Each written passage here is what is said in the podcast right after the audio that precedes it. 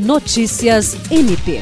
A Procuradora de Justiça do Ministério Público do Estado do Acre, Patrícia de Amorim Rego, teve um de seus artigos científicos publicado na obra coletiva Sociedade de Consumo e Sustentabilidade: Desafios Contemporâneos, desenvolvida pelo Programa de Doutorado em Sustentabilidade da Univale. Organizado pela doutora em Direito Ambiental Maria Cláudia de Souza, o livro tem o intuito de expor o problema do consumismo na sociedade atual e propor soluções para aprimorar a qualidade de vida, evitando a exploração irresponsável dos recursos naturais e o descaso com as desigualdades sociais.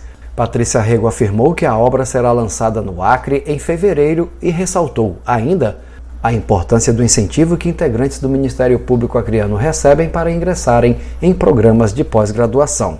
Jean Oliveira, para a GC de Notícias do Ministério Público do Estado do Acre.